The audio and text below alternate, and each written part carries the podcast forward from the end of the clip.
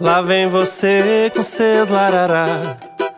Lara, lara, lauê, lara, uê, lara, lara, lara, uê.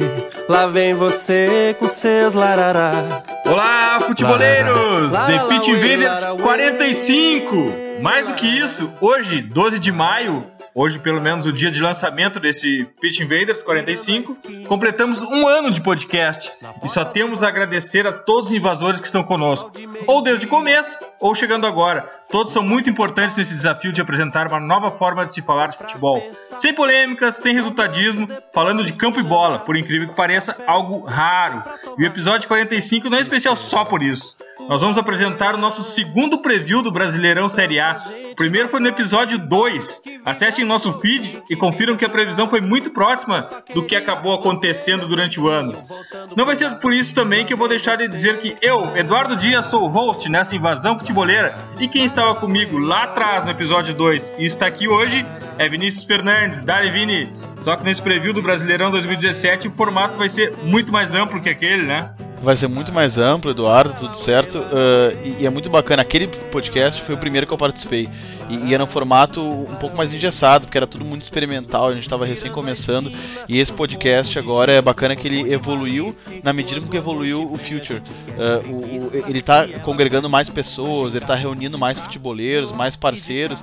Ele, na mesma proporção que crescemos como projeto, esse, esse preview do Brasileirão está crescendo também. É um prazer ter, ter feito ele, deu trabalho, mas o resultado vai ser muito legal. Conexão com Gabriel Correia, Dali Gabriel. Foi muito legal entrar em contato com pessoas de todas as regiões atrás das análises e impressões sobre cada clube da Série A, né? Como é que vai ser esse podcast? Como é que vai ser essa, esse preview do Brasileirão 2017 aqui no The Pitch Invaders?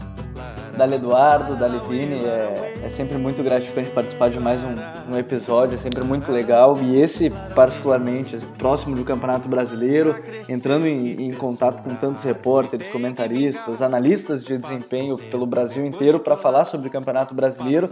E esse episódio um tanto quanto diferente, mas muito bacana porque a gente vai ter vozes de todo o país. A gente vai ter analista no Rio, a gente vai ter analista em São Paulo, a gente vai ter comentarista em Minas Gerais para trazer um destaque sobre o time. Então a gente vai ter vozes de todo o país para agregar ainda mais o que a gente sempre luta aqui no Pitch Invaders, que é falar sobre futebol, falar sobre essa cultura e a gente vai ouvir diferentes opiniões sobre todos os times da Série A do Campeonato Brasileiro. Vamos lá, Invaders! Vamos lá, invasores! Ao preview do Brasileirão 2017. Lara, uê. Lá vem você com seus larará. Lara, lara, lauê, lara, uê. Lara, lara, lara, uê.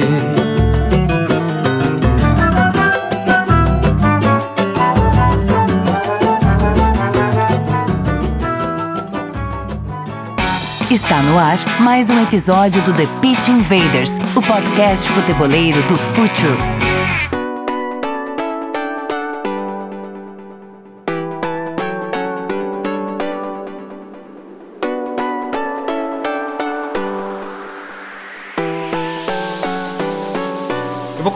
Vocês que me incomoda quando eu ouço que o The Pitch Invaders é um podcast de futebol europeu. Na verdade, a gente fala de futebol, de cultura futeboleira. Tudo desse esporte acaba nos interessando. Acontece que dentro de campo, que de mais relevante e inovador acontece é na Europa mesmo. Nós já fizemos grandes análises aqui de Copa América, Libertadores, joias sul-americanas, um dos podcasts mais ouvidos. E nossas dicas futeboleiras acabam toda semana cheias de referências de fora da Europa. E hoje estamos aqui com mais um preview do Brasileirão, um preview que vai ilustrar tudo que vai acontecer no Campeonato Brasileiro por vozes vinculadas à região e muito próximas dos clubes que serão analisados. Para começar, Gustavo Fogaça, o Gufo, comentarista e analista de desempenho da Rádio Gaúcha, nosso Pitch Invader, já conhecido por aqui, chega com o preview do Grêmio. Fala, Gufo! Fala galera do Pitch Invaders! Pois bem, o Grêmio de Renato Portaluppi não tem muitas novidades e muitas diferenças do que já se foi visto durante este ano e o final do ano passado. Falando de organização defensiva, o Grêmio continua se defendendo 4, fazendo o encaixe por zona, ou seja, uma marcação zonal, com algumas perseguições curtas por setor. O que, que quer dizer isso? De repente, um jogador se desprende para perseguir alguém, mas não faz algo muito comprido, deixa somente para fazer uma pressão e roubar a bola. É, vimos um problema durante esse campeonato gaúcho, uma certa desorganização dessa segunda linha do Grêmio. Eu acredito mais que seja pelo fator foco anímico contra adversários não tão fortes. O Grêmio perde um pouco esse foco e não teve essa compactação tão precisa que teve no ano passado. Mas eu acredito que isso deva ser corrigido no Campeonato Brasileiro. Se nós formos ver que os últimos 55 gols sofridos pelo Grêmio, de julho do ano passado até hoje, 25 tiveram origem numa jogada de bola parada, ou seja, é, faltas, pênaltis, escanteios, laterais, e de todos esses 55, 12 tiveram origem em escanteio. O escanteio ainda é um grande problema para o Grêmio. O Grêmio precisa corrigir é, o seu posicionamento na hora da, dos escanteios, não só na marcação, mas também nos escudos, evitar que o adversário entre em velocidade na área para cabecear. Se a gente for ver também outro dado interessante sobre o Grêmio, é que 34% dos contra-ataques sofridos pelo time foram pelo meio. E isso significa que o Grêmio não está conseguindo fechar o funil. O que é fechar o funil? É fechar aquela zona de entrada da área. Imagine desenhe um funil que começa no meio campo e a ponta do funil vai até o seu gol. Então, é, geralmente os times contra-atacam buscando o centro do campo. E o Grêmio está facilitando essa arma para os adversários. Né? É, também é de se levar em consideração que Maicon esteve ausente de muitas partidas este ano e ele é um jogador fundamental na organização defensiva do Grêmio. Talvez ele tendo mais sequência com alguém ao seu lado de qualidade de desarmes, o Grêmio consiga arrumar esse detalhe. A organização ofensiva do Grêmio, né? A gente sabe que o Grêmio mantém o 4-2-3-1 do ano passado, não há variações táticas a respeito disso e muda sim as dinâmicas segundo as características dos seus jogadores, né? Se a gente for lembrar que o, o, assim que o Renato assumiu, o Grêmio tinha uma média de finalizações de 11, 12 finalizações por partida.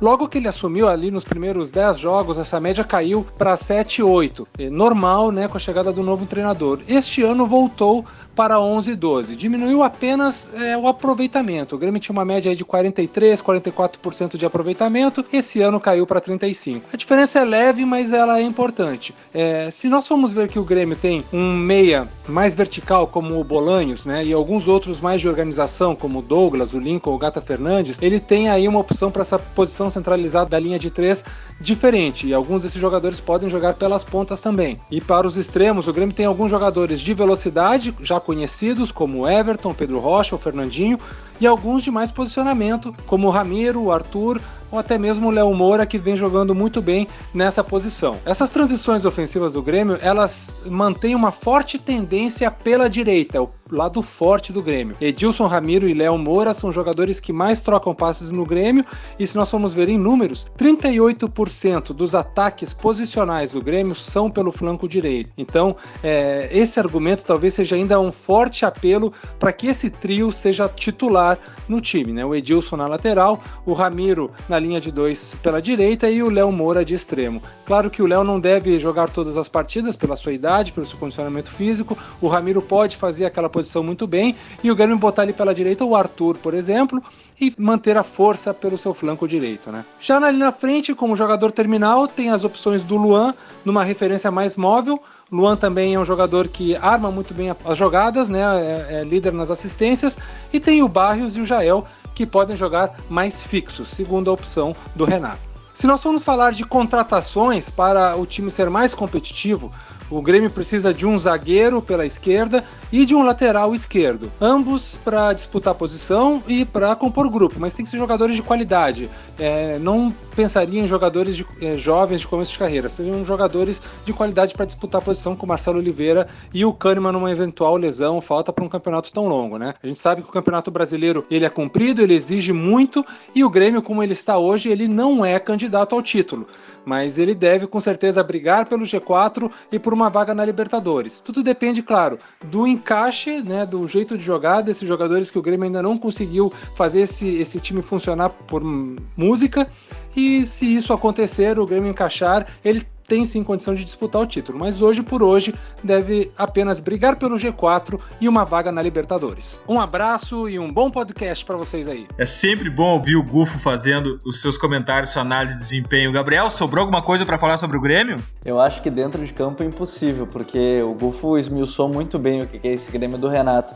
Mas eu acho que, mesmo que a gente goste de falar do campo e da bola, eu acho que é impossível não destacar a pressão, pelo menos que se percebe nas entrelinhas da direção com o Renato. Então eu acho que as primeiras rodadas vão ser fundamentais para a continuidade do técnico, porque o time não vem jogando em desempenho tão bem. Eu acho que vale destacar o Grêmio principalmente para as primeiras rodadas e como vai se portar o time do Renato, porque essa pode ser uma balança ainda mais num país onde o técnico não dura tanto, e o Renato está desde o ano passado, ele é um ídolo, ganhou a Copa do Brasil, mas no primeiro momento de oscilação num campeonato brasileiro, pode ser que ele venha a não ser mais o técnico do Grêmio. Acho que vale destacar esse pedaço, porque dentro de campo, acho que o Gufo esmiuçou muito bem como é que joga o Grêmio. E superar aquela crise de identidade para saber se é o Grêmio do Roger ou o Grêmio do Renato.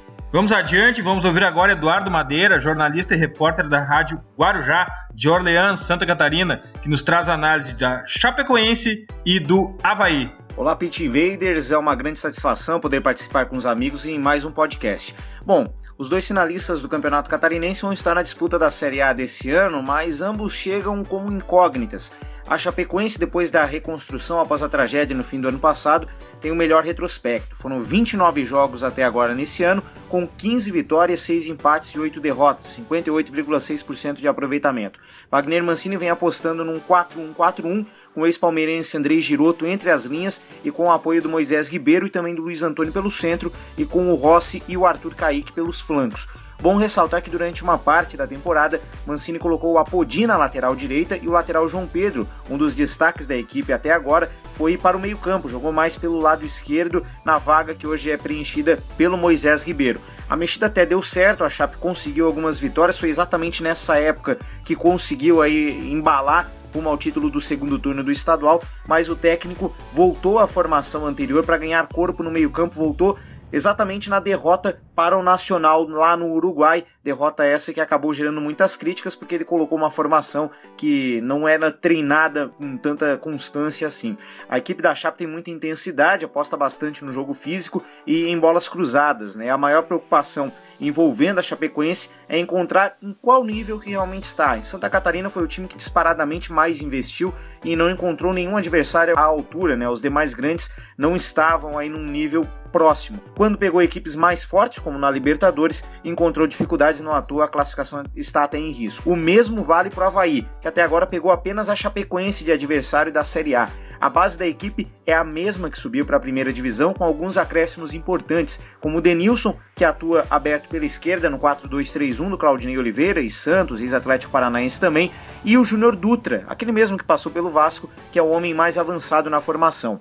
Dos 32 gols da equipe na temporada, 15 saíram dessa dupla. A principal forma de jogada do time são as infiltrações laterais, assim como acontece com a Chapecoense. A diferença é que pela direita o Havaí conta com o talentoso extremo Rômulo, tem 22 anos, e é um jogador a ser observado, uma das revelações aqui do futebol catarinense, e na esquerda tem o vigoroso lateral Capa, que contribui bastante com o jogo ofensivo, apesar de pecar um pouco na defesa.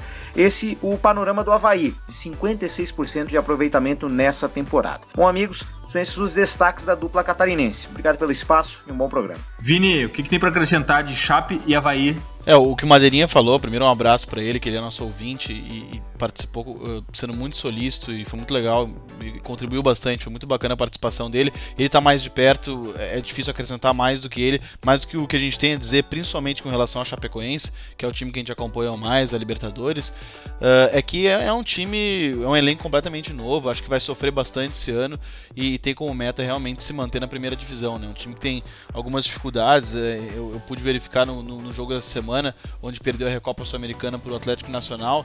Time com muitos encaixes individuais, com, com as linhas descompactadas. Uh, parece um time anacrônico, assim, a gente comparando com, com as equipes mais modernas. E o que eu escuto do Havaí, vi pouco o Havaí jogar, é bem verdade, é que o, o Havaí do Claudinei é o time, talvez o time mais moderno, entre aspas, hoje de Santa Catarina, apesar de ter perdido para essa Chapecoense a, a, a o título do, Campeonato Catarinense. O que eu escutei de que acompanha mais de perto é que o trabalho do Claudinei, que já é um trabalho que vem amadurecido, né? O Claudinei tá desde o ano passado no Havaí, uh, e que é, esse time do Havaí é um time que ele vai chegar talvez um pouco mais pronto e entrosado para a disputa da Série A. Agora não sei se vai ser suficiente para se manter. Uh, acredito que os dois vão ter como principais tarefas uh, permanecer na primeira divisão do futebol brasileiro. E a gente vai seguir o passeio pelo Brasil, agora a gente vai para o Paraná e vai com Myron Rodrigues, nosso pitch invader, que vai nos falar sobre Curitiba e Atlético Paranaense.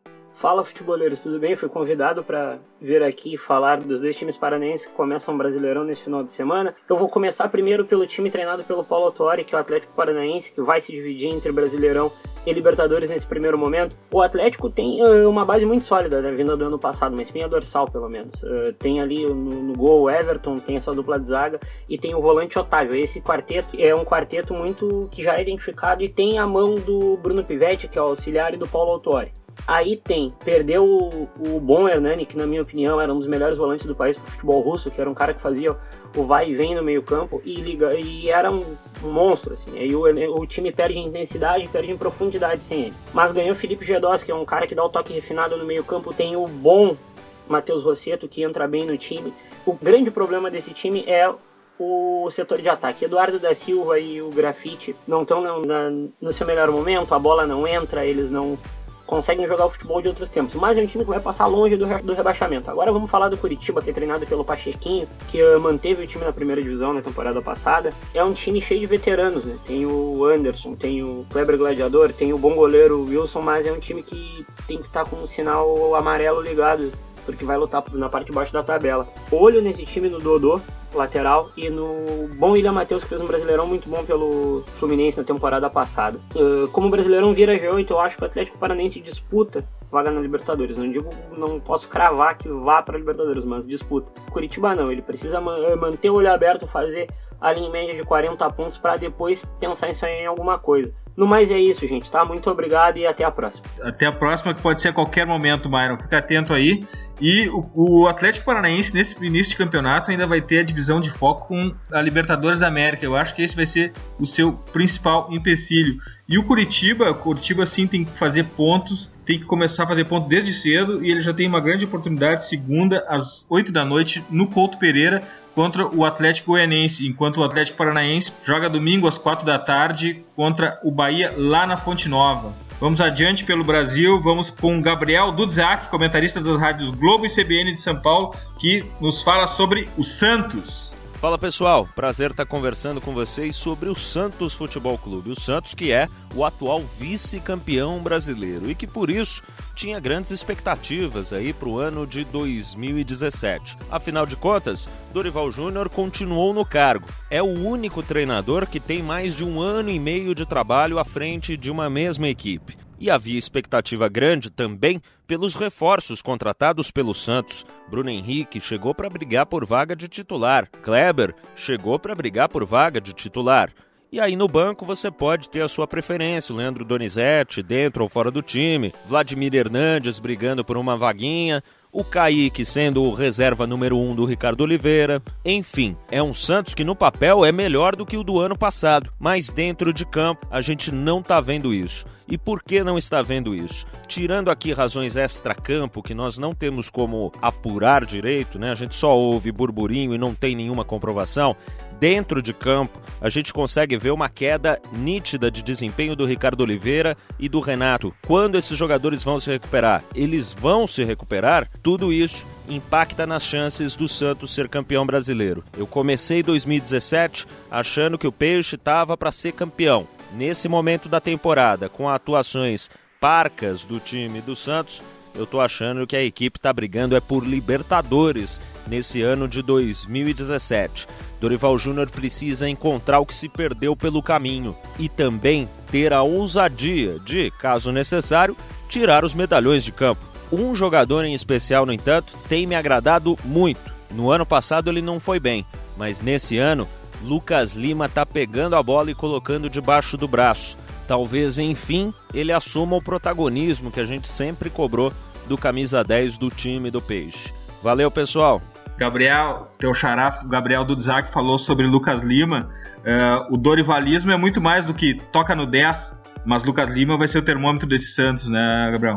É, principalmente porque o, o, Santos já testava laterais por dentro, o Dorival sempre foi um técnico muito moderno e muito estudioso. Acho que, justamente pelo que o Gabriel falou mesmo, o Xará, é, o Dorival é o único técnico que está mais de um ano e meio no cargo. Acho que isso é muito importante. Mas quanto ao Lucas Lima, eu acho que esse fator é fundamental, porque o Lucas Lima ele é um jogador diferente, a gente sabe. Quando ele quer, ele é muito decisivo. Eu vi recentemente o jogo contra o Santa Fé no Pacaembu e ele foi muito bem. Ele realmente colocou a bola debaixo do braço. Só que não pode depender só do Lucas Lima. O Ricardo Oliveira realmente está abaixo. O Vitor Bueno, que foi muito bem no Campeonato Brasileiro do ano passado, mas muito bem mesmo, ainda não está no seu ritmo. E se esses dois jogadores entrarem num ritmo de alta qualidade, eu acho que com o Lucas Lima em boa fase tem tudo para o Santos é, dar, dar um gingado, digamos, diferente para o Santos, porque o Santos tava bem, tava, é um time organizado pelo Dorival, só que tá faltando aquela peça, por exemplo, o Ricardo Oliveira definir, o Vitor Bueno, que é um meio atacante muito ofensivo, é, também ser decisivo. Eu acho que falta, como o Gabriel ele disse, falta aquele pouquinho, algumas peças, porque o time vem se encontrando, mas caiu o desempenho do ano passado. Eu acho que o Santos também briga pela Libertadores e mais que isso, acho que briga pelo G3 do Campeonato Brasileiro. Hora de chamar Dasler Marques, repórter do UOL, correspondente da revista alemã Kicker no Brasil e, para nosso orgulho, também um Pitch Invader, já que passou por aqui para falar sobre conceitos de categoria de base, num baita episódio, um dos episódios mais legais do Pitch Invader, e tá aqui agora para falar sobre o Corinthians. Olá, amigos do Future FC, aos Pitch Invaders, um prazer voltar a falar com vocês. Olha, é, o Corinthians chega com um aproveitamento muito interessante nos confrontos com equipes de Série A, o que talvez seja um parâmetro do que a equipe de Fábio Carilli, campeã paulista, poderá fazer em um enfrentamento seguramente mais difícil do ponto de vista técnico e tudo que envolve a dificuldade e as imprevisibilidades de convocações, de transferências dentro de uma Série A que vai até dezembro, né? É, uma curiosidade muito grande sobre a evolução do modelo de jogo do Corinthians. A proposta inicial sempre foi a de um jogo de triangulações, um jogo de bola no pé, e a equipe de Fábio Carilli é, se arrumou durante o ano, durante os primeiros meses do ano, com um uso forte da ligação é, direta para aproveitar o, a eficácia de Jô na, nas bolas altas para parar, né, para vencer essa primeira bola e a partir daí é, criar oportunidades. O Corinthians é uma equipe hoje de um jogo mais reativo, baseado no, no controle defensivo, que muitas vezes consegue é, fazer sobre os rivais, induzindo o ataque rival e, e retomando essa bola. Então a grande curiosidade é até que ponto o Corinthians com a bola vai evoluir e acredito que a evolução desse modelo de jogo é o que poderá fazer o Corinthians é, sonhar mais ou menos no Campeonato Brasileiro. Acho que esse é o, é o grande ponto aí do, do trabalho de Fábio Carilli, que ganha uma, uma segurança muito grande no cargo, é, mas sabe que os desafios no, no Brasileirão serão maiores.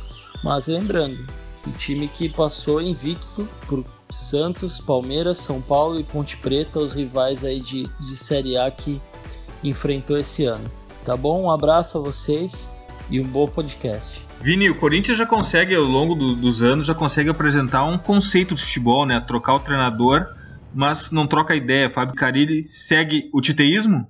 Certamente, eh, teve essa derrapada né, na, na escolha do Oswaldo no passado, que fugiu dessa caracterização dos treinadores recentes do, do Corinthians, mas o, o Carilli já é um, um, cara que tem mais essa identidade do Tite, né, do, dos, dos, times do Tite, e ele não esconde isso, nas entrevistas que ele, que ele concede, ele fala que o Tite foi uma grande inspiração, e o Carilli é uma aposta do Tite, né, é um nome que o Tite indicou, e ele segue uma linha de trabalho muito parecida, né, com, com muita compactação, com, com laterais base, né, é, avançando progressivamente, mas com um ataque bastante organizado. E, e enfim, é um, é, um, é um time muito forte, muito duro defensivamente, é muito difícil fazer gols no Corinthians e a gente pode achar que talvez falte repertório ofensivo para ser campeão, mas a gente já viu equipes campeãs brasileiras com um repertório ofensivo não tão vasto, então não vejo por que o Corinthians não possa uh, uh, ser campeão brasileiro também, não apresentando tanto no ataque.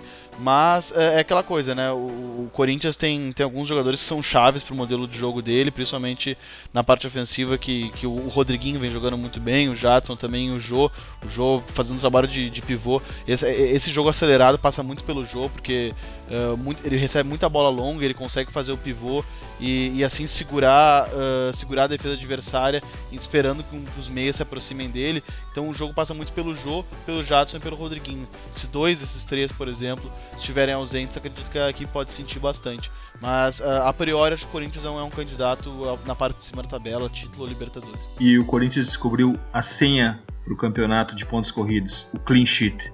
Vamos agora falar com Renato Rodrigues, analista de desempenho, jornalista da ESPN e integrante de um baita programa no Facebook, o Data ESPN. Fica um parente de dica futeboleira aqui no meio do, do nosso preview do Brasileirão. E também, para nosso orgulho, mais um Pitch Invader, mais um que já passou pelo podcast. E ele nos fala de São Paulo, o tricolor paulista. Dali, Renato. Fala, futeboleiros, como é que tá? Tudo bem? É, bom, o que a gente pode falar do São Paulo nesse projetando esse campeonato brasileiro?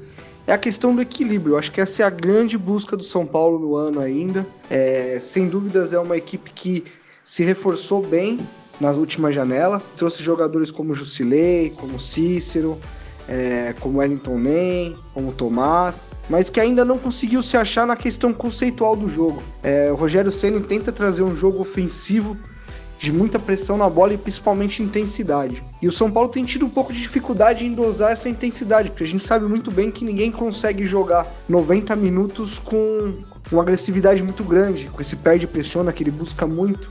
É, e aí o São Paulo acaba caindo, principalmente no segundo tempo, finais de, de, de primeiro tempo também. E aí acaba dando espaço para os times jogarem, somente na transição defensiva. São Paulo é um time que busca jogar no campo adversário, quer ter a bola a todo custo, trabalhar essa bola saindo bem com os zagueiros, com passe vertical e com, e com o primeiro volante, que é o caso do Jusilei. E quando chega no último terço do campo, acelerar, porque tem jogadores como Luiz Araújo, como Wellington Nem, como Cueva, para fazer esse passe ficar mais rápido e desequilibrar as defesas adversárias. Só que o time às vezes pressiona muito e acaba perdendo um pouco dessa intensidade durante o jogo, e aí as transições acabam sendo um problema. O São Paulo tomou alguns gols nessa questão do time demorar para se recompor. É, a questão da bola parada defensiva também foi um problema. O São Paulo tomou uns gols assim. E o Rogério teve aí mais de 15 dias para trabalhar isso. É, foi uma mini pré-temporada, eu acho que ele teve tudo para colocar mais ideias nesse, nesse modelo de jogo dele, que é bem interessante. E vamos ver como o São Paulo vai responder a isso. É, não é um modelo de jogo fácil, mas é bastante animador as ideias que, que o São Paulo tem para o ano. Basta saber como é que vai ser a execução. Eu concordo muito quando, com o Renato quando ele fala que o modelo de jogo do Rogério Ceni não é um modelo fácil. Eu até vou um pouco mais adiante, eu acho que é um modelo sofisticado para o estilo do futebol brasileiro. Ele precisa de muita repetição, ele precisa de muito tempo e eu não sei se a nossa cultura vai dar esse tempo e essa repetição que ele precisa. Se der, vai ser um avanço que vai elevar o nível do São Paulo e eu acho que vai elevar também o nível de todo o campeonato. Ideias sofisticadas são tudo que o futebol brasileiro precisa. Vamos adiante, vamos falar agora com Leonardo Miranda. Mais um Pit Invader, esse é colunista do Globoesporte.com no painel tático e da revista Corner e nos traz análise do Palmeiras. Dale, Léo. Fala pessoal do Pit Invaders, vamos falar sobre o Palmeiras. O campeão brasileiro de 2016 recentemente trocou de técnico e anunciou o retorno de Cuca, que ganhou o título no ano passado. Bom, Cuca tem tudo a ver com o Cuca Ball, que é aquele futebol de marcação muito intensa, encaixes individuais, muitas jogadas de bola parada, algumas bem treinadas. Mais da metade dos gols da campanha vencedora no ano passado vieram de lances de bola parada. Então, o que a gente pode observar uh, ou esperar desse novo Palmeiras é um time extremamente aguerrido, com muita intensidade durante os jogos, que marca, marca, encaixa individualmente, sempre para a jogada antes de entrar em organização defensiva e procura as jogadas de transição sempre com velocidade, colocando muita velocidade nesse contra-ataque ou as jogadas de bola parada. Esse estilo casa muito bem com a Libertadores, que é o principal foco do time Alviverde e que é o que a torcida mais espera do Cuca. Na apresentação, Cuca acalmou a torcida, acalmou os ânimos do Palmeiras e disse: Vamos ver o elenco, vamos dispensar alguns jogadores, vamos reformular algumas coisas e eu vou manter a base do Eduardo Batista, que era um time de posse de bola, que atacava, que conseguia buscar os resultados em muitos jogos. A gente pode esperar aí uma mescla de estilos. Aquele Palmeiras aguerrido, cheio de jogadas de bola parada do Cuca, mas um time também que procura jogar um pouquinho mais, procura manter mais a bola, como foi no primeiro turno do Brasileirão do ano passado. Que o Palmeiras conseguiu acabar o turno como líder com um futebol mais vistoso, mais organizado. Vamos ver aí. A estreia é nesse domingo às 16 horas contra o Vasco em São Paulo e a gente pode ver a cara desse novo Palmeiras com o retorno do Cuca, o técnico tão pedido pela torcida, campeão brasileiro de 2016. Um abraço a todos. Gabriel, a gente sempre foca no campo e na bola, mas não tem como deixar de fora de uma análise do Palmeiras a incrível capacidade deles se auto-sabotarem, né? Então, assim, Cuca chegou agora, mas e aí? O que, que vai ser do Palmeiras nesse campeonato? É interessante que a gente não gosta de falar sobre a demissão, por exemplo, a demissão muito cedo do Eduardo Batista, mas o Palmeiras contratou um técnico que é muito diferente do Cuca. E agora o Cuca volta porque ele tem a ideia que o Palmeiras quer, um futebol ofensivo, um futebol que vai para frente. A gente era acostumado no Galo mesmo, no Atlético Mineiro do Cuca. É um time muito ofensivo, que tem até alguns problemas na defesa mesmo, fica exposto, mas o, o Eduardo Batista sofreu da pressão de pegar um time que era campeão da Copa do Brasil e campeão do Campeonato Brasileiro, que tinha que ganhar a Libertadores e que não essa necessidade de ganhar o título já complicou muito o técnico, né? A gente viu o próprio Diego Aguirre no Internacional e a gente fala de pressão. A gente acabou de falar do São Paulo com, com outro invader que é o Renato Rodrigues. O Rogério Ceni não recebe uma pressão tão grande porque ele é ídolo do São Paulo. Se fosse o Eduardo Batista, eu acho que certamente ele teria alguma complicação por tantas eliminações do ano.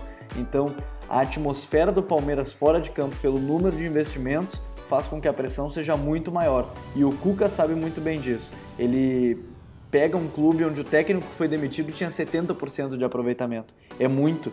E, e, é muito raro isso acontecer, um técnico com 70% ser demitido. O Cuca sabe que ele está pegando um time que precisa classificar para Libertadores e a Crefisa, né, que é a patrocinadora master, vai fazer o time, tem que ser campeão, porque gastou muito dinheiro para isso. Seguimos agora com Vinícius Bueno, repórter da Band Campinas, que nos traz a Ponte Preta. A Ponte Preta estreia neste domingo às 4 horas da tarde no estádio Moisés Lucarelli diante da equipe do esporte, tentando dar sequência à boa participação no Campeonato Paulista e também na Copa Sul-Americana.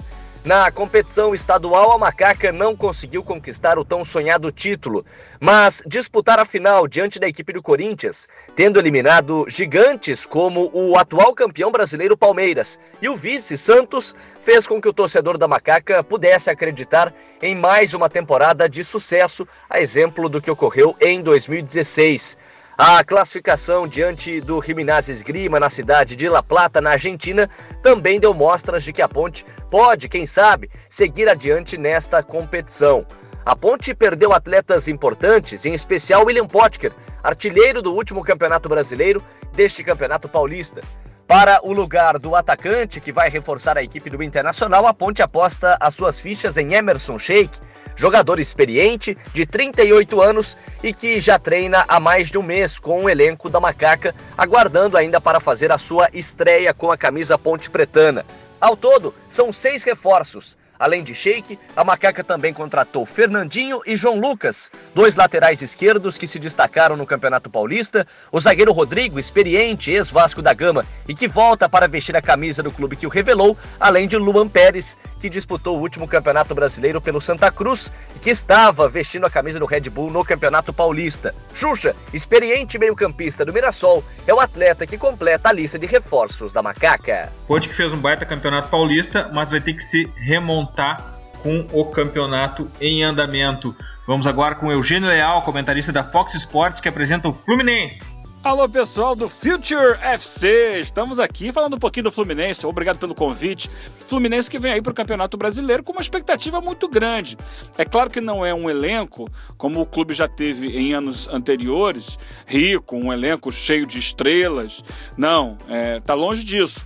Mas o Fluminense, quando perdeu o patrocinador e nos últimos anos tem feito esse trabalho, voltou a apostar na base. E essa é a grande virtude. Claro, é, mesclada com os jogadores que foram contratados, especialmente os dois equatorianos, né, o Sornosa e o Orejuela, que encaixaram muito bem no time, mas a base vem dando uma resposta interessante e o Fluminense tem revelado jogadores como o Léo, lateral esquerdo, como o Wendel.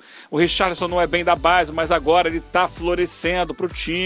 E você tem ali alguns mais experientes, como o Cavalieri no gol, como o Henrique na zaga, o Henrique Dourado no ataque que são jogadores que vão dar mais esse equilíbrio. O Abel conseguiu uma química muito interessante desde o início da temporada para essa equipe e eu acho que o Fluminense entra bem, entra forte no Campeonato Brasileiro, com certeza para buscar vaga em Libertadores. Se vai brigar por título, eu acho que o elenco carece um pouco mais de volume, né, de, de peças em quantidade e com um pouco mais de experiência. Mas eu acho que vai ser um time muito interessante a ser observado nesse campeonato. Um time ofensivo, com jogadores habilidosos, que vai buscar sempre o gol. Se o Abel conseguir manter a alma do Fluminense viva, alerta, sempre atenta, acho que vai ser uma grande campanha.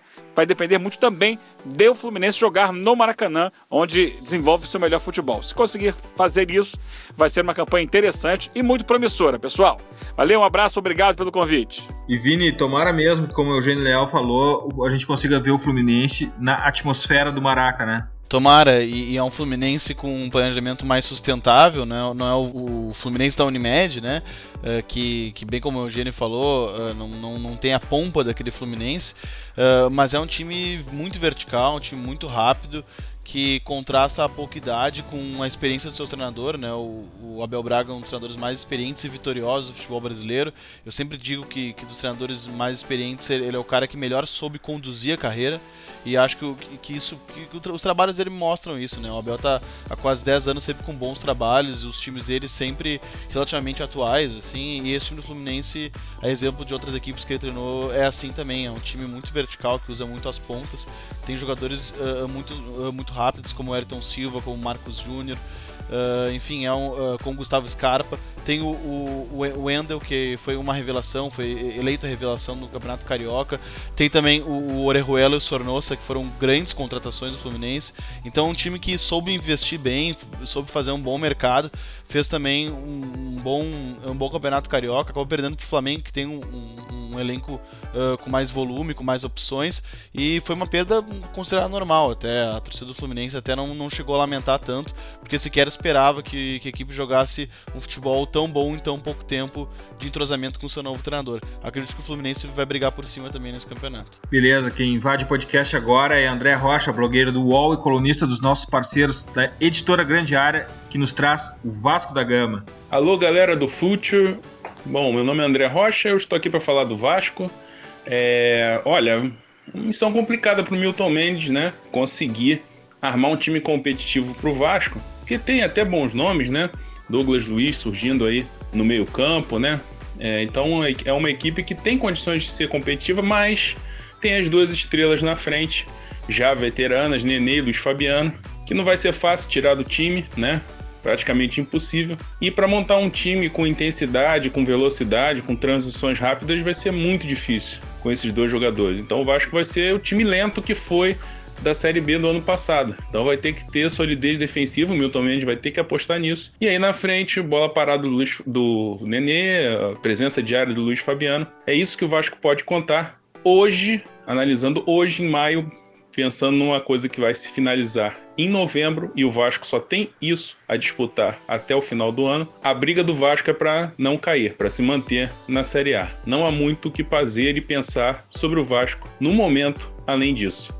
Um grande abraço e até a próxima. É, o grande problema do Vasco esse ano, o grande problema de Milton Mendes vai ser dar repertório para esse grupo, que é um grupo que parece ser muito limitado. Uh, tomara que o Vasco, um grande time do Brasil, consiga o desafio de se manter na Série A esse ano. A gente vai agora o Victor Maedros, que nos traz uma baita análise sobre o Botafogo. Bom, eu tô aqui para falar sobre o Botafogo, sobre as expectativas para o Campeonato Brasileiro e o modelo de jogo. Bom, o time vem com algumas mudanças, vem sem o lateral direito, que é um problema sério nessa temporada, uma vez que os dois laterais direitos que tínhamos se machucaram, romperam o ligamento do joelho e estão fora da temporada. Tanto o Marcinho, que veio da base, e o Jonas, que veio da América Mineira. O time joga principalmente num 4-4-1, jogando marcação de zona, uma linha um pouco mais baixa e bem reativo, buscando sempre contra-ataque bem rápido, jogadas de transição e o ataque em geral é bem coordenado. Os laterais não sobem tanto, Vitor Ruiz joga pela esquerda e atualmente vem Emerson Santos jogando pela direita. A, a, formação base do time em geral deve ser Gatito, Emerson Santos, Carly, Emerson Silva e Vitor Luiz, Bruno Silva, João Paulo, Ayrton e Pimpão, Camilo ou Montijo e mais à frente Roger ou Sassá. Né? Então forma-se um 4-4-1-1 que defende bem claramente na hora que é atacado e sempre buscando a transição acelerando com Camilo ou com Montijo. Bem, e em termos de contratação não, deve, não devem haver muitas. Só o Arnaldo para lateral direito, vindo do Ituano. E a perspectiva para o campeonato é lutar de novo por uma vaga na Libertadores, no mínimo. Né? Mas sabemos que vai ser difícil. Basicamente é isso.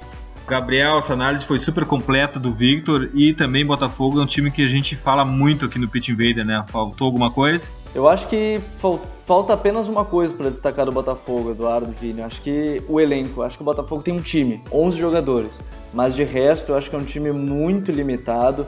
É, é bem treinado pelo Jair Ventura, eu tenho muita expectativa para ele. É um técnico muito jovem e, e eu acho que ele tem todo um futuro muito bom dentro do, do Botafogo e quem sabe em outros grandes clubes. Mas, por exemplo, quando o Bruno Silva ficou de fora, o volante que joga pelo lado direito, ele é um volante, mas joga como meia pela direita, é, o Jair Ventura apostou no Pimpão, o time ficou muito ofensivo porque não tem uma peça parecida com o Bruno Silva. Então, o Botafogo tem 11 jogadores, mas é muito complicado para um campeonato brasileiro tu ter só 11 peças. E para uma Libertadores também, ainda mais agora que a gente tem uma Libertadores de ano inteiro. Vamos adiante, é a hora de Rodrigo Coutinho, colunista dos parceiros do Linha Alta, nossos irmãos aqui de podcast e comentarista da Rádio Mais Esportes, que vem com o Flamengo. Fala galera do Futuri, grande prazer participar com vocês, né? Uma grande honra para mim ser convidado para analisar o Flamengo nesse especial de vocês aí sobre o Brasileirão 2017 que começa no próximo final de semana. Bom, o Flamengo é um time que mantém as mesmas características de jogo do ano passado. Né? Um ótimo trabalho feito pelo Zé Ricardo, treinador que vai completar agora um ano no comando, chegou como interino para substituir o Muricy Ramalho e foi ficando graças ao bom trabalho que fez. Um trabalho até que vem desde a categoria sub-20. Quem conhece aqui no Rio de Janeiro, o trabalho do Zé Ricardo acabou não se surpreendendo tanto. Um cara muito estudioso, já teve passagem pelo futebol italiano também, divisões de base. Então a gente pode imaginar o quanto ele se preparou para estar no cargo que está hoje. O Flamengo basicamente joga no esquema 4-2-3-1, né? 4-2-3-1 na fase ofensiva, se defende no 4-4-2 quando não tem a bola. Isso passa muito pelo Diego, né? O Diego que volta agora de lesão é o principal homem dessa, de, desse esquema, desse funcionamento de jogo do Flamengo. Participa bastante da elaboração inicial das jogadas, não é incomum ver o Diego encostando nos zagueiros, nos volantes do Flamengo para iniciar a jogada e também participando ali na fase final de construção, entrando na área para finalizar, encostando nas laterais para servir de base ali de triangulações, principalmente pelo lado direito, onde o Flamengo é muito forte com bom apoio do Pará, que vive ótima fase no clube, e também com chegadas do Ilharão. Sem o Diego, o Flamengo costuma formar no 4-1-4-1. É, o Diego teve uma lesão no joelho, vai, vai voltar agora, né, no início do Brasileirão, a gente, pelo menos é o que a gente espera aqui no Rio de Janeiro, ele que vem sendo o principal jogador dessa equipe. O Flamengo ele tem um problema, que é a questão de não conseguir é, fazer tantos gols. O time cria muitas chances, inclusive um levantamento recém feito pelo site Footstats é, comprovou que o Flamengo é o time do Brasil, entre os clubes grandes, que mais cria oportunidades, que mais finaliza. Se não me engano, em média 18 vezes por jogo. Né? Só que tem dificuldade de transformar esse volume de jogo em gols. Isso passa muito pelo Guerreiro, apesar de viver ótima fase, uma fase goleadora nessa carreira, não ser exatamente esse artilheiro. Né? Se a gente pegar a média de gols do Guerreiro ao longo da carreira, ela não é uma média tão alta assim. Ele vive ótima fase, mas ele desperdiça chances também claras, não é incomum de ver não.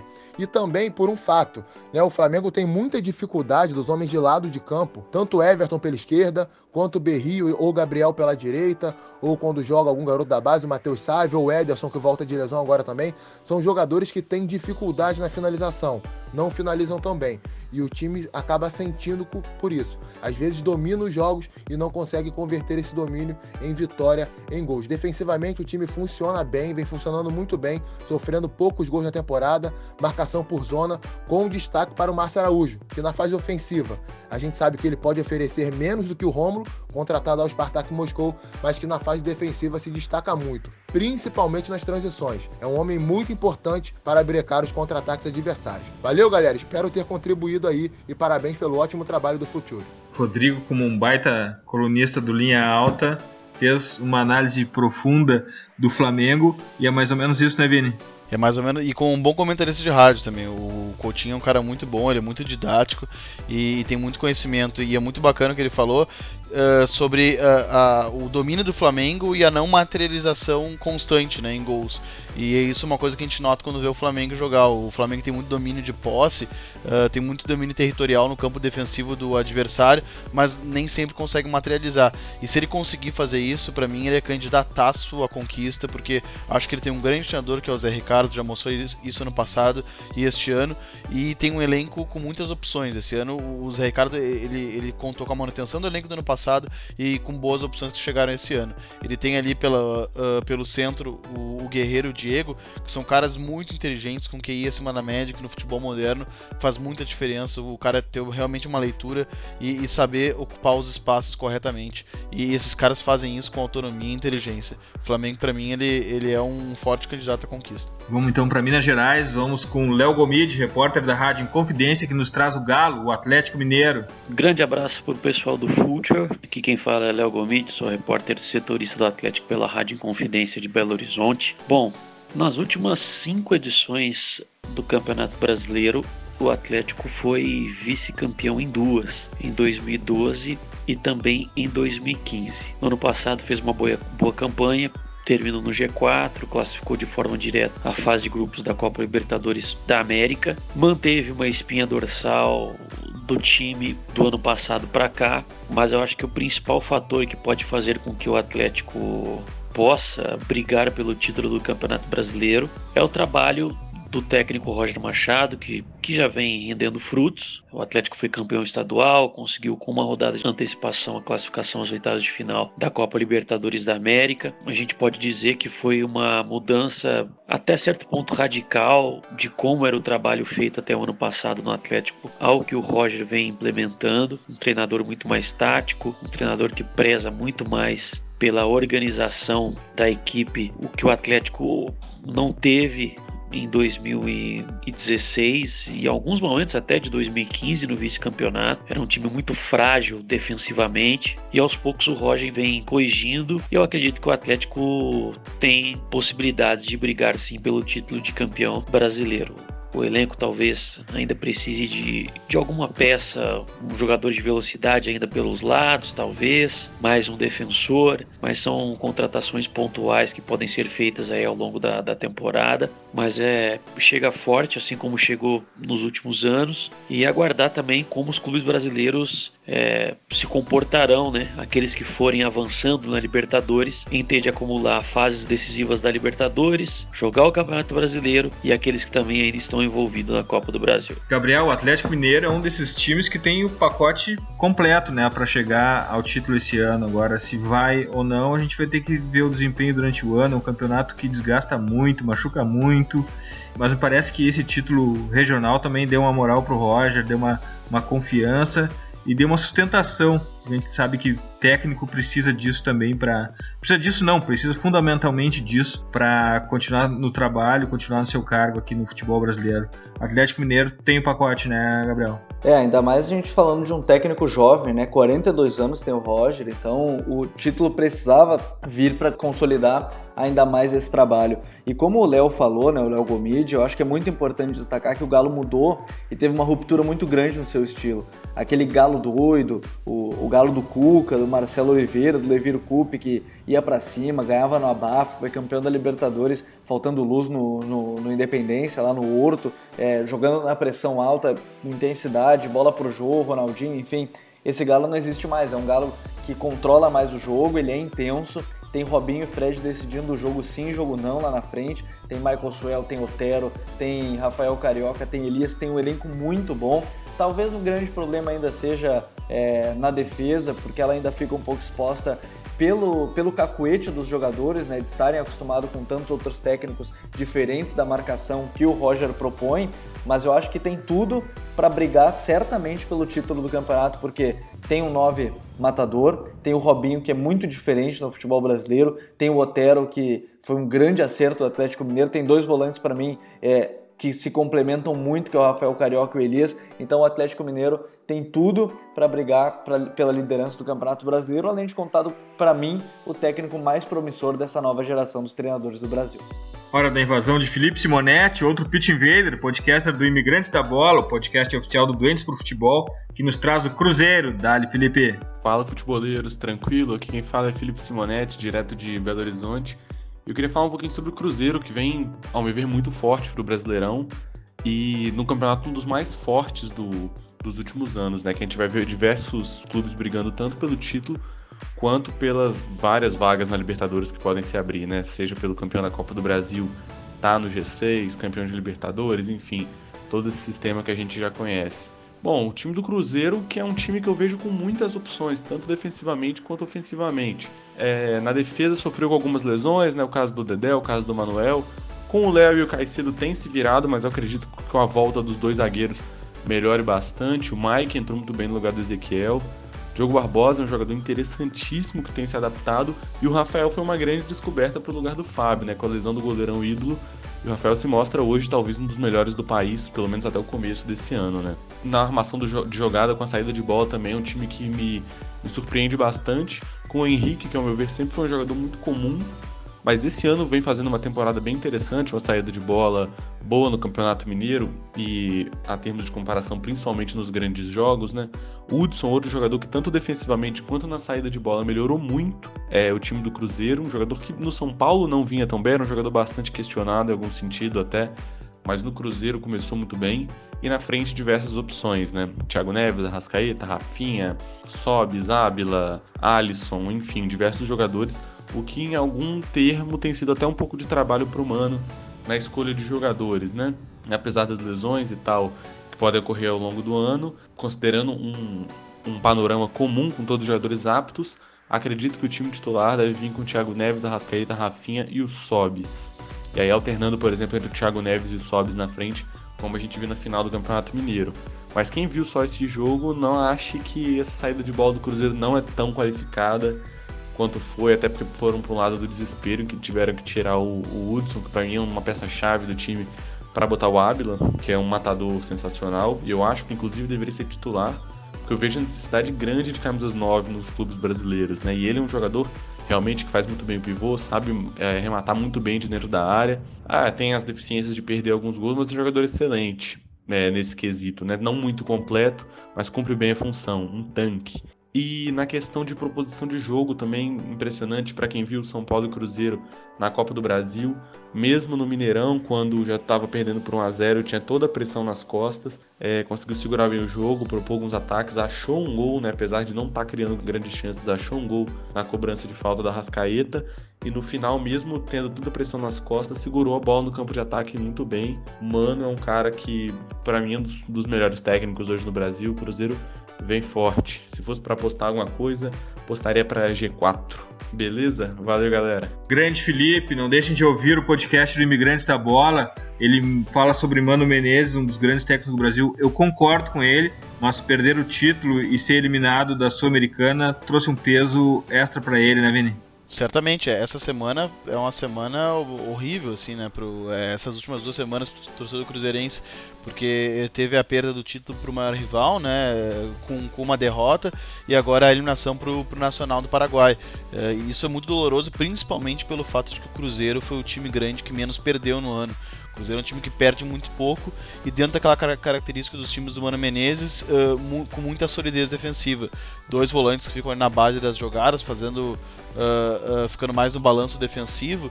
É um time que não se expõe tanto, é um time muito sólido uh, e que quando chega no, no, ataque conta com, com, boas individualidades, né? Com o Thiago Neves, com o Derrascaeta, Rafael Sobes, o Ábila. Enfim, é um time que para mim briga por título. Hora de ouvir Pedro Geninho, da Rádio 730M de Goiânia, que nos fala sobre o Atlético Goianense. Dali, Pedro. Aí, galera do Future FC, forte abraço. Tô falando direto aqui de Goiânia sobre a equipe do Atlético Goianiense que ascendeu à primeira divisão do Campeonato Nacional de 2017, sendo campeão da Série B do ano passado. É um time que, nesse início de ano, não teve um bom desempenho no Campeonato Goiano. Foi até a semifinal, foi eliminado pelo campeão estadual, que foi o Goiás, no fim das contas. Depois disso, o time passou por uma reformulação que ainda está em andamento. Já foram embora 11 jogadores que disputaram o Campeonato Goiano e até o presente momento a diretoria de futebol do Atlético contratou nove reforços. A principal contratação de todos os tempos, visto nacionalmente, foi o atacante Walter, jogador revelado pelo Internacional de Porto Alegre, que passou pela equipe do Fluminense, jogou no Porto de Portugal e agora tem contrato com o Atlético até o final deste ano. É um jogador que tem uma qualidade técnica acima da média. Outros jogadores foram contratados, como o lateral Eduardo, que veio do futebol paulista. O Eduardo, jogador de 21 anos, que estava é, no Internacional de Porto Alegre, jogador de categoria de base da seleção sub-17 também sub-20. Jogador também como o Andrigo, que também é visto como uma promessa muito grande no futebol do Rio Grande do Sul. Vieram também contratados os atacantes Walterson e Everaldo.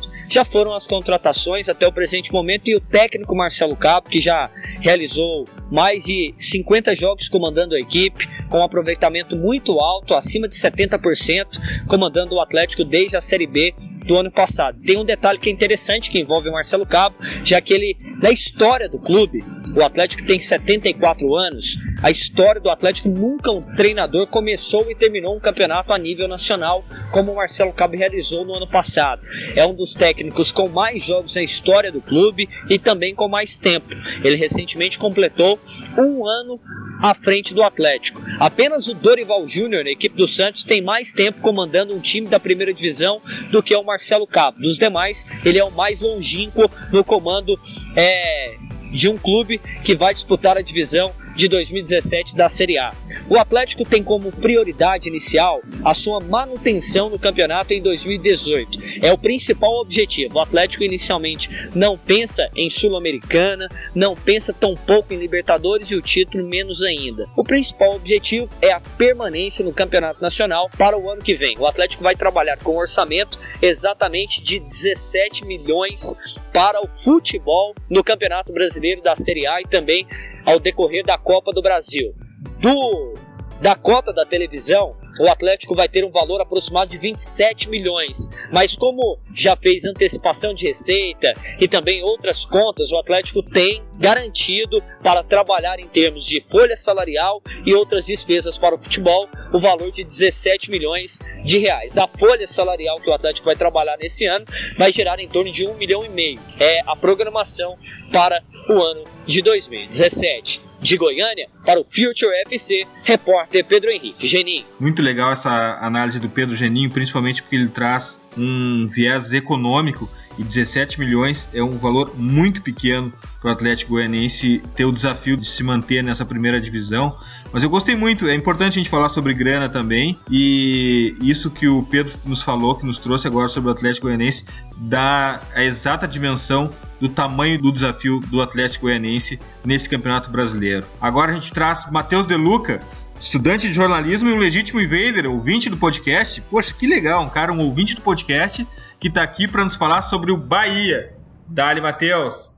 Fala galera do The Pitch Invaders, aqui quem fala é o Matheus, sou estudante de jornalismo e antes de tudo gostaria de mandar um alô para toda a galera futeboleira, todos os invasores. Bom, o Bahia não vem embalado para esse início de campeonato brasileiro. É, como todos nós sabemos, não foi campeão estadual, perdeu para o rival Vitória. É, empatou os dois jogos da final é, e viu o rival levantar o caneco pelo critério de desempate, né? O time do Bahia, o elenco, não é um elenco tão ruim comparando com os elencos da parte de cima do Brasil, do Nordeste. É um elenco que pode brigar ali com o apoio da torcida, pode brigar pela parte de cima da tabela, quem sabe uma Sul-Americana. É, tem como destaque o atacante Hernani, que infelizmente está no departamento médico, o argentino Alione, que vem jogando bem nos últimos jogos, o Meia Regis e o folclórico lateral Pablo Armeiro. O Bahia estreia em casa contra o Atlético Paranaense, que veio com um time um pouco alternativo, porque tem uma decisão quarta-feira pela Libertadores fora de casa. E é isso, abraço. Vini, o que acrescentar sobre o Bahia? Pouca coisa também porque uh, nosso colega Invader, que é muito bacana me participar, é um cara que acompanha mais de perto que eu. Então vou ser humilde de dizer que ele sabe muito mais do Bahia do que eu. Mas o que a gente pode falar é do Guto Ferreira, que uh, eu, como sou de Porto Alegre, aqui acompanho a carreira do Guto Ferreira há muito tempo. Ele trabalhou aqui no Internacional. É um treinador muito inteligente, é um cara muito moderno, estudioso. As melhores marcações zonais que eu vi no Brasil foram nos times do Guto Ferreira. E, e isso que ele não teve uma oportunidade de treinar, uh, talvez, a, a aqueles chamados 12 grandes grandes, né? Mas o Bahia é um time de massa, a gente tem que respeitar o Bahia. É um time que volta à primeira divisão, onde para mim é o lugar dele. E, e com um elenco, eh, para mim, que é um elenco que é, é, capaz de se manter na primeira divisão. Uh, vamos ver como é que vai ser o desenrolar, né? Se ele vai perder jogadores ou não. Mas conta com um, alguns bons jogadores já destacados pelo nosso Invader, como o Alione, por exemplo. Tem o René Júnior, que eu acho que é um, é um bom volante. Tem o Hernani Brocador. Uh, o Armeiro, enfim, acho que é um, é um, é um time sólido que tem tudo para permanecer na primeira divisão. Vini, e o esporte? O esporte é um time que chegou nas finais em que ele pôde disputar, né? sempre lembrando que a final do Campeonato Pernambucano vai acontecer por uma questão de datas, né? Coisa que isso acontece no Brasil, vai acontecer só em junho. Uh, e ele está na final da Copa do Nordeste que ele vai disputar contra o Bahia. O Ney Franco começou muito bem. Essa é mais uma oportunidade que o Ney Franco recebe na, na, na Série A, depois de ficar um tempo aí refugiado, rondando, um pouco desempregado também. Uh, o Ney Franco volta a receber uma chance na, na, na Série A, uh, num time que tem um elenco que no ano passado eu já achava que não era um elenco para brigar para ser rebaixado, e sigo achando a mesma coisa. O esporte tem alguns bons jogadores, alguns bons valores. O Oswaldo, atacante, por exemplo, já rodado, que rodou pro Fluminense Fluminense São Paulo, tá no esporte, uh, que conseguiu manter o Richelli, que para mim é um bom volante, um cara que tem nível de grande clube da, da primeira divisão, e alguns daqueles jogadores que, que uh, entre aspas, são refugos de grandes clubes, mas que eu acho que, que em clubes de, uh, de médio e pequeno porte eles podem apresentar um bom, um bom, futebol, como o Leandro Pereira, por exemplo, que, que era do Palmeiras, o próprio Marquinhos, que meio extrema, que era do Inter, o Diego Souza é o grande destaque, é um jogador recentemente selecionado pelo, pelo Tite, é o grande expoente técnico desse time, é um cara que realmente vestiu a causa do esporte e, e acho que ele vai acabar carregando o esporte uma campanha que eu acho que tem tudo para ser tranquila, principalmente por esses, por esses valores que eu falei e pelo trabalho do, do Ney Franco, que é um trabalho aparentemente ascendente. Gabriel, e Vitória? O Vitória, eu acho que a gente pode destacar o número das contratações do início do ano, né? Começou com o Argel, até valeu destaque, depois de livrar o time do rebaixamento no ano passado. Agora tem o Petkovic como treinador, até antes da final ele foi anunciado como diretor técnico, mas vai como treinador mesmo da equipe do Vitória. Fez muitas contratações, contratações caras. É, tem por empréstimo, por exemplo, o Sherman Cárdenas, tem do meio para frente o Cleiton Xavier, o Pisculite, jogador que foi bem no River Plate e agora está na equipe do Vitória, Gabriel Xavier, lá na frente tem o Chiesa. É, é um time que tem muitos jogadores experientes para não repetir o que aconteceu na temporada passada, que foi se livrar do rebaixamento na última rodada, que é pelo menos uma Sul-Americana, algum campeonato mais importante. E eu acho que fez até o mais importante de tudo, é que o Argel não vinha dando nem desempenho e resultados até foi campeão agora é, estadual e muita gente destacou esse título mesmo não sendo ele, ele já havia sido demitido, mas a direção viu que o trabalho não andava, não evoluía, não teve desempenho, né? Teve uma queda de desempenho, na verdade, sem o Marinho, que foi vendido ano passado. Então, o clube fez muitas contratações, troca de técnico agora, uma aposta que é o Petkovic, para não repetir o que foi ano passado, que foi brigar pelo rebaixamento até a última rodada. Bem, Veilers, a gente deu a volta pelo Brasil, esse, esse preview tomou conta de todo o tempo do nosso podcast, então a gente vai destacar algumas coisas da primeira rodada do Campeonato Brasileiro. Vini, qual é o teu, teu jogo, qual é a tua indicação desse, dessa primeira rodada? O que, que te sugere para os nossos futeboleiros? Eu vou indicar um jogo que possivelmente vai ter uh, as duas equipes reservas ou mistas, mas acredito que reservas. Só que é um jogo que vai mostrar muito o poder, o poder, o poder do elenco desses dois times, Flamengo e Atlético Mineiro, sábado no, no Maracanã. Acho que vai ser um jogo muito interessante, justamente para a gente ver uh, esses elencos muito poderosos. Porque eu acho que mesmo os dois com times reservas, eu, eu acho que a gente, a gente vai ver bons jogadores em campo e, e, acima de tudo, um bom duelo coletivo. Porque a gente vai ter Zé Ricardo de um lado e Roger de outro, treinadores da nova geração, caras muito inteligentes que vão se enfrentar. Gabriel, qual é o teu jogo, qual é a tua indicação para os futeboleiros assistirem nesse final de semana na primeira rodada do Campeonato Brasileiro de 2017? Para a primeira rodada eu indico no domingo, 11 da manhã, esse horário para mim, o melhor horário do Campeonato Brasileiro, tem sido grande destaque até de público. Fluminense e Santos, eu acho que são duas equipes ofensivas, o Fluminense vem muito bem mesmo sem o Gustavo Scarpa e o Santos do Dorival é já mais de um ano no cargo, acho que é muito bacana de ver, um jogo muito interessante. 11 da manhã do domingo, acho que tem tudo para ser um baita jogo Abel, um veterano que vem se atualizando e o Dorival, um dos grandes é, estudiosos de uma geração intermediária de treinadores e que vem para mim também como um técnico que tem muitas ideias e que pode colocar em prática, quem sabe, nesse Campeonato Brasileiro para brigar pelo título de vez. Além do jogo do Vini, Flamengo e Atlético Mineiro, sábado, no Maracanã, às 4 da tarde, e do jogo do Gabriel, domingo, às 11 da manhã, também no Maracanã, Fluminense e Santos. A gente vai ter sábado na Arena Corinthians às 19 horas, às 7 da noite, Corinthians e Chapecoense. Domingo na Arena, na Arena Palmeiras às 4 da tarde, Palmeiras e Vasco, outro bom jogo. Uh, domingo no Mineirão às 4 da tarde, Cruzeiro São Paulo, belo jogaço também. Domingo na Ponte Nova às 4 da tarde, Bahia e Atlético Paranaense. Domingo do Moisés do Carelli também, às 4 da tarde, Ponte Preta Esporte. Domingo no Ressacada também, Prime Time, 16 da tarde, Havaí Vitória. Domingo, às 19 horas, 7 da noite, Arena do Grêmio, Grêmio Botafogo. E segunda-feira, naquele horário que já ficou característico do ano passado, no Couto Pereira, tem Curitiba e Atlético Goianense.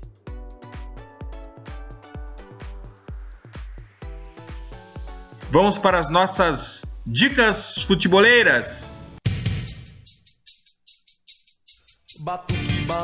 A minha dica futeboleira está no meu arquivo já há um bom tempo e por vários motivos eu venho adiando a cada episódio. Não tem problema porque ela é totalmente atemporal. É um link para 16 artigos escritos por Marcelo Bielsa para o jornal Eu País entre junho e julho de 98 não por coincidência, é época da Copa da França, onde eu louco deixa muito claras suas ideias sobre futebol. Quem apresentou esse link foi o nosso invader, Bolívar Silveira, e é um presente que está nas nossas redes. Não, eu não vou falar aquele velho. O aniversário é nosso, mas quem ganha o presente é você. Mata lá o link, desfrute. Marcelo Bielsa, em 16 artigos.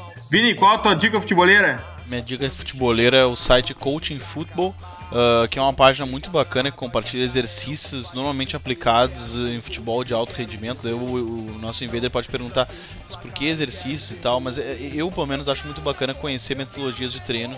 Eu acho que é cada vez mais importante para a gente poder entender o jogo Uh, e não à toa, né? Os analistas de desempenho, por exemplo, dos clubes têm atuado mais uh, como auxiliares dentro de campo, porque para te entender o jogo é importante tu ter essa visão sistêmica do processo. E, e, um site que, que fala dos treinamentos, que, por exemplo, quando fala de pressão na bola, fala de exercícios para que se chegue na pressão na bola, para que se uh, consiga executar isso dentro de campo, eu acho muito bacana. É um, o, o conteúdo do site é todo em espanhol, ele é bastante técnico, então não, não é assim um, um conteúdo talvez tão gostoso de ler, mas ele é bem ilustrativo. Isso é bem bacana. Uh, não tem um volume de texto tão grande.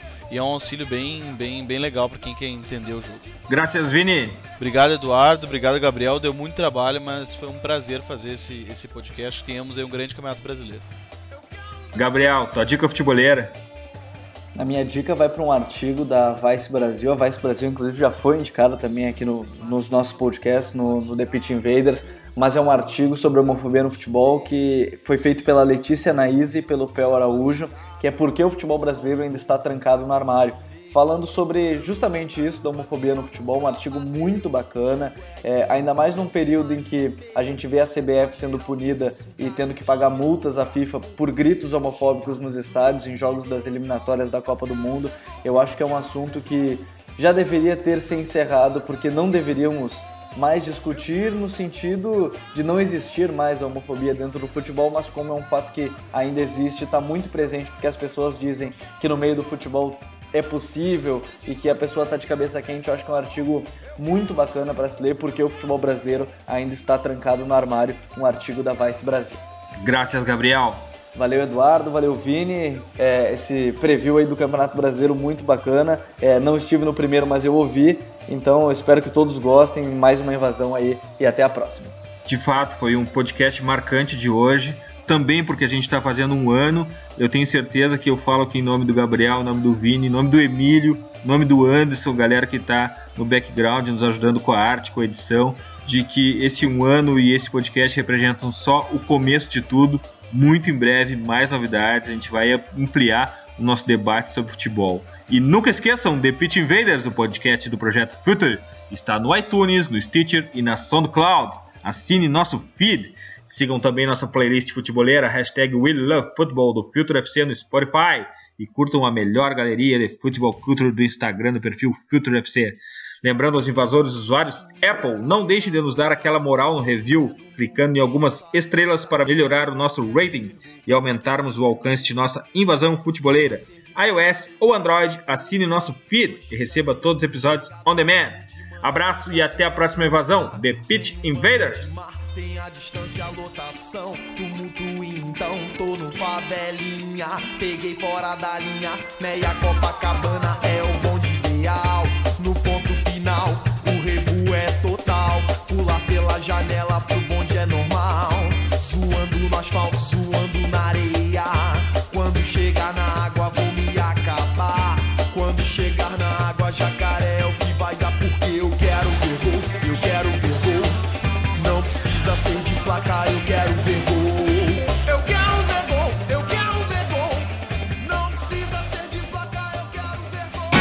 Você ouviu The Pitch Invaders.